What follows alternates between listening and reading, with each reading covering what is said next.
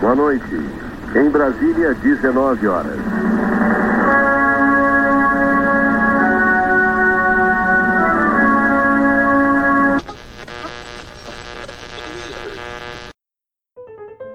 É, é, levar as populações a ter, quando não tem água, ter acesso a álcool. Eu não sei. Não tem o mínimo de arrumação intracromossomial específica para dirigir o país.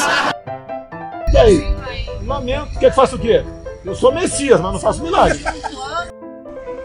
E estaria claro que estaria havendo ali uma interferência política na Polícia Federal, o que gera um abalo na credibilidade. A Rádio Web Feita em Casa apresenta Politicast Pocket com Léo Moreira. Minhas saudações a vocês, meus queridos web ouvintes, tudo bem? Deixa eu perguntar, você já pensou sobre política hoje?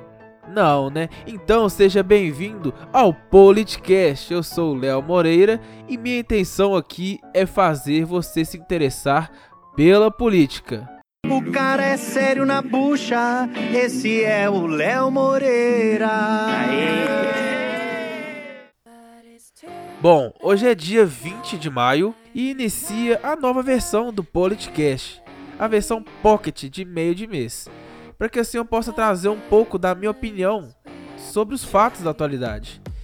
Lembrando também que todo mês continua com o podcast, com a legítima defesa e o papo de política normal. Afinal, também quero trazer para vocês, além da minha opinião, conhecimento sobre política.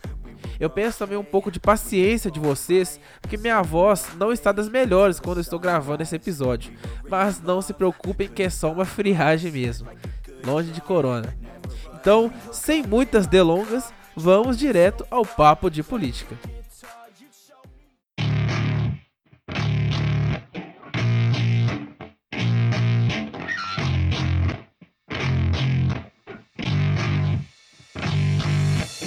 Politicast apresenta Papo de Política. E no papo de política de hoje chega a ser até complicado de adentrar em meio a tanto assunto. Mas vamos lá. Primeiro assunto, notícia do site Exame Abril. O empresário Paulo Marinho, suplente de Flávio Bolsonaro, afirmou ao jornal Folha de São Paulo que o senador soube com antecedência de operação da Polícia Federal que tinha o ex-assessor Fabrício Queiroz como alvo. A Polícia Federal abriu uma investigação interna sobre o caso. Já o Flávio Bolsonaro nega as acusações e o Paulo Marinho pediu proteção policial. As crescentes suspeitas de interferência na Polícia Federal começaram quando o ex-ministro da Justiça Sérgio Moro, no seu pronunciamento de demissão, disse que o estopim para sua saída havia sido a pressão do presidente Jair Bolsonaro. Essa intenção de interferir na Polícia Federal estaria provada por frases ditas pelo presidente na reunião ministerial do dia 22 de abril, reunião que foi gravada. É complicado, né? O castelo de areia do Bolsonaro a cada dia mais vai perdendo seus pilares. Vai ficando cada vez mais insustentável. Eu sei que alguns podem falar, poxa, mas não tem prova concreta contra o Flávio, contra o Jair Bolsonaro. Já reparou que o argumento é o mesmo que o dos seguidores do Lula? Pois é, não preciso dizer muitos quanto a isso, né? É muita falta de amor próprio não ter a própria opinião e esperar a família Bolsonaro dar sua versão da história para acreditar nela. Pessoal, quando as pessoas falam para você ouvir os dois lados de uma história, é justamente para você ponderar, pegar as duas histórias e tirar uma própria conclusão. Eu vou bater sempre na mesma tecla: não submeta sua inteligência a ninguém. Tire sua própria conclusão. Ouça várias opiniões, isso é ser sábio e não agarrar somente a uma ideia. Agarre sim a sua ideia e não a de uma pessoa. Se o Flávio não é culpado, se o Jair não tem culpa em cartório porque eles não falam diretamente sobre o assunto. Quantas vezes o Bolsonaro já fez isso? E por que que mais uma pessoa próxima a eles quer tanto incriminá-lo? Relembro, suplente do Flávio. Quem mais vai entrar na lista de esquerdista do Bolsonaro, além do Moro, do Mandetta? E o problema é que quem fomenta isso são os próprios acusados. O Flávio disse em nota, abre aspas, Paulo Marinho está desesperado e virou as costas para quem estendeu a mão. O senador me desculpe, mas para mim desesperado é quem utiliza de emoção para ganhar um argumento ou de manobras. Agora vamos ser lógicos, seguindo a máxima de que quem não deve não teme. Por que há tantas manobras para barrar as investigações, tantas interferências? É muito óbvio, eu posso estar errado quanto a isso, mas quem quer a verdade não barra investigações, não interfere em órgãos que fazem isso. Escancara a vida, escancara todos os dados possíveis. Isso não é conhecer a verdade, e essa, entre aspas, verdade só está prendendo mais o país, e não libertando. Agora vamos para o segundo assunto. Que foi uma decisão do presidente que ele decidiu isso aí, isso, isso aí saiu hoje, isso. Falou agora. Quem é quem é, é, é manicure, academia, barbearia.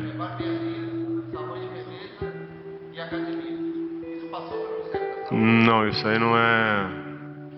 Acho que isso... não, não, não passou, não é atribuição nossa. Isso aí é uma decisão do presidente com essa informação preocupante, em meio à crise do coronavírus, o Brasil tem a segunda saída de um ministro da Saúde. A vida é feita de escolhas e eu hoje escolhi sair. A minha família, que é uma coisa a qual eu sempre fui muito ligada. Então, é um presente duplo. É a Cinemateca e é também eu estar próxima da minha família, que é uma coisa que eu estou desejando muito.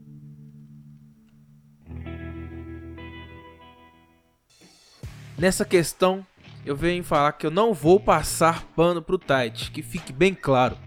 A questão da cloroquina é complicada. O Conselho Federal de Medicina liberou o uso com a prescrição médica e consentimento do paciente.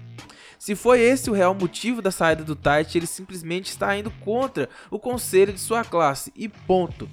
Entendo que há efeitos colaterais no medicamento, mas ao meu ver não há maior efeito nisso tudo do que a própria morte. Sabemos também que alguns estudos não comprovaram a eficácia do remédio, mas ainda assim é comum se agarrar a um fio de esperança. Eu faria o mesmo e ponto. Se ele decidiu sair pela questão da flexibilização, aí sim eu posso dizer que entendo. E por mais que não seja função do Ministério da Saúde flexibilizar ou não, creio que faltou ao Bolsonaro dar a cortesia ao Tais de ser consultado. Até porque isso é uma questão a ser resolvida em conjunto. Isso mostra que o Bolsonaro conversa pouco com seus ministros. E um governo necessita de comunicação. Quanto menos o Bolsonaro conversa com seus ministros, mais centralizador ele é. E acredite, eu sei do que eu estou falando, pois isso foi falado na minha faculdade, em modelos de gestão. O modelo do Bolsonaro dificilmente dará certo, dificilmente vão parar ministros no cargo daqui para frente, se ele não mudar sua postura. Acho que isso é óbvio que não precisa de ser formado para saber disso. E vale lembrar também que quem escolheu o Tite foi o Bolsonaro. E a responsabilidade é dele. E ele tem que saber escolher melhor seus ministros. Porque o Tite visivelmente não compactua com os ideais do governo. Mas felicito também o ministro por ter saído pela porta da frente e seguir sua decisão técnica. Mas vale lembrar que eu não preciso de cabeleireiro nem academia se eu não estiver vivo. O cabeleireiro é algo que pode haver um controle maior, mas a academia não. Creio que não precisa explicar isso também, né? Uma academia é um ambiente de fácil transmissão do vírus. E novamente nos deparamos em um ato de muita irresponsabilidade do presidente. E espero que os prefeitos e governadores escolham por não aderir à flexibilização. Caso queira saber mais sobre minha posição sobre a flexibilização do isolamento social, assista o episódio 3 especial Coronavírus do Politicast. Lá eu explico por que, que eu sou contra e até hoje eu mantenho minha opinião. Mas em resumo, o Tite tem suas convicções e não julgo por tomar decisão, julgo Bolsonaro por não saber escolher bem seus ministros. Não haver comunicação, isso é muito preocupante, e infelizmente a ideia de que o Bolsonaro é uma Dilma da direita não está longe de ser verdade. Afinal, ele não consegue governar e o castelo dele, repito, vai caindo aos poucos. Não há governabilidade, tanto que ele está recorrendo àquele mais criticou para governar, que é o Centrão. E sobre a Regina Duarte, eu acho muito estranho uma simples questão. Os apoiadores do Bolsonaro veem sérios problemas com o Moro sair por motivos pessoais, mas passam o pano para Regina sair pelo mesmo motivo. É bem incoerente. Eu entendo que ela quer passar um tempo com os netos, com a família, mas sair em uma crise não seria o mesmo que o Moro fez? Não, não seria mais fácil não ter aceitado? E me desculpe, eu não acredito que seja isso. A Regina só amenizou e eu tenho direito de acreditar nisso. Enfim, terceiro e último assunto, né? Vindo da notícia da CNN, que abre um parênteses, tem feito um excelente trabalho. Eu tenho visto todo dia e recomendo que vocês vejam, vocês que gostam de política. É, mas claro, com o pé atrás, porque a gente sabe como os veículos de imprensa agem hoje, né? Ítalo Marcilli, médico cotado para assumir o Ministério da, Ministério da Saúde, não tem título de psiquiatria registrado junto ao Conselho Federal de Medicina nem à Associação Brasileira de Psiquiatria. Nas redes sociais, em vídeos e entrevistas, ele se apresenta como psiquiatra. Abre parênteses, só tem o valor só tem valor o registro que se faz pela autarquia, que diz se você é especialista ou não. Ele não tem, afirma Antônio Geraldo, diretor da Associação Brasileira de Psiquiatria. Dessa forma, Marcílio infringe o código de ética médica. Realmente chega a ser jocoso um cara desse ser cotado como ministro da Saúde em meio a uma pandemia. É, o pessoal não está olhando é, o conhecimento, cadê o governo técnico? Estão olhando mais a lealdade do que o conhecimento. Eu entendo que um governo sempre vai escolher pessoas o mais próximo possível de seus ideais. Mas é impressionante uma coisa dessa. O presidente está cotando um cara que não consegue seguir a ética de trabalho de sua classe. Será que ter um ministério na mão tem que custar tanto? Aonde estão os assessores para ajudar o Bolsonaro nessas coisas? Sinceramente, está insustentável essa situação do Bolsonaro. O Bolsonaro está se aliando com o Centrão, com Rodrigo Maia, recebe apoio político do Rodrigo Barros, do PP, que é ex-ministro da Saúde do governo Temer, e que lembra vocês, nem médico é.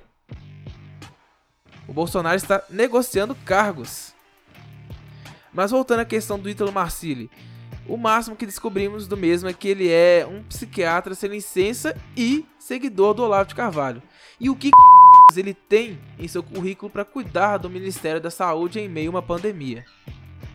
Então, ser olavista é um ponto positivo? Me ajuda aí. Esse cara é um coach, pô. Olhem o governo Bolsonaro. Olhem como está sendo uma piada. Então espero que quem seja o próximo ministro seja outro dentre outros nomes citados, de preferência um médico, e pelo visto será o Pazuello. E até que dos males não é o pior.